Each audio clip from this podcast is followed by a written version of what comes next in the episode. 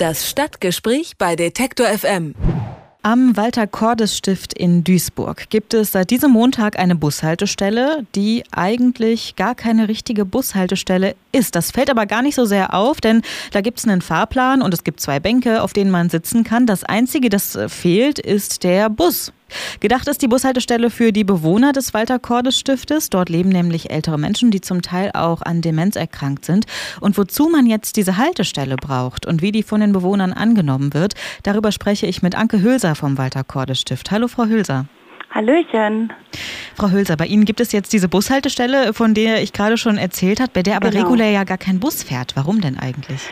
Ja, ähm, die Bewohner, die bei uns demenziell verändert sind, die haben äh, kein Kurzzeitgedächtnis mehr, sondern nur das Langzeitgedächtnis und die leben halt in der Erinnerung. Und die Erinnerung ist halt oft, dass sie halt auf den Bus warten, um nach Hause zu fahren, weil dort die Mutter das Essen vorbereitet hat, weil sie aus der Schule gekommen sind, weil sie von der Arbeit gekommen sind und das alles mit dem Bus getan haben. Und ähm, unsere Einrichtung liegt an einer sehr befahrenen Straße Dort ist eine Bushaltestelle am Klinikum angeschlossen und viele Bewohner wollen dort zur Bushaltestelle.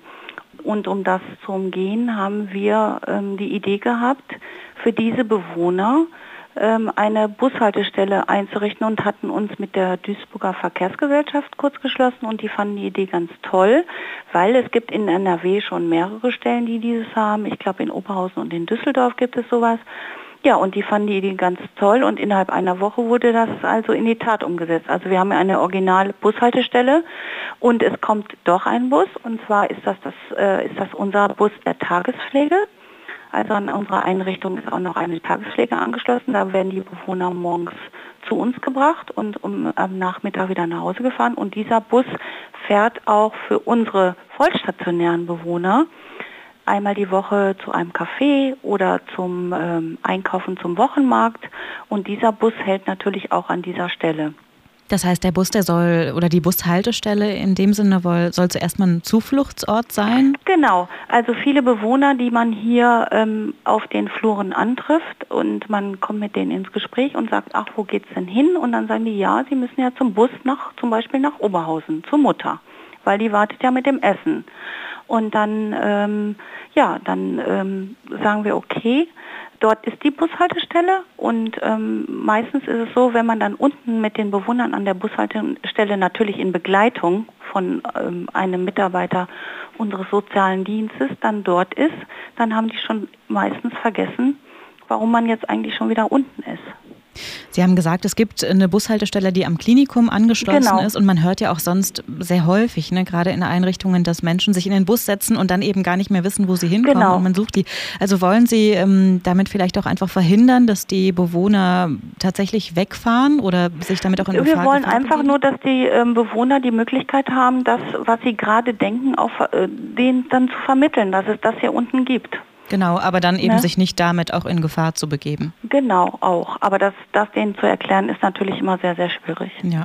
Die Haltestelle, die gibt es ja erst seit Montag, aber gibt es trotzdem schon Reaktionen von den Anwohnern? Wir sind ja hier, wir haben eine riesengroße Einfahrt und äh, man fährt also zu uns vor. Also es müssen schon direkt ähm, Angehörige und äh, Mitarbeiter von anderen ähm, vom, vom Klinikum oder so zu uns kommen, um das zu sehen. An solchen Projekten wie jetzt dieser Bushaltestelle, Sie haben gesagt, das gibt es in Oberhausen und in Düsseldorf auch schon. Ja, habe ich gestern Abend zufälligerweise auch erfahren, weil äh, das wurde im WDR irgendwie über den, das Forum Demenz irgendwie von der Dame gesagt. An solchen Projekten, da gibt es ja immer auch mal wieder die Kritik, dass damit eben die Demenzkranken in dem Fall angelogen oder hintergangen werden. Können Sie das nachvollziehen, die Kritik? Für unsere Bewohner speziell nicht, weil die eher ähm, glücklich darüber sind.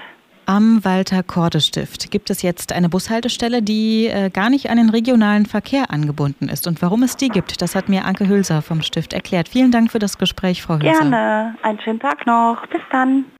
Wer unsere Arbeit regelmäßig unterstützen und damit für mehr Programm sorgen will, findet uns auch bei Steady. Alle Infos auf detektorfm.steadyhq.com.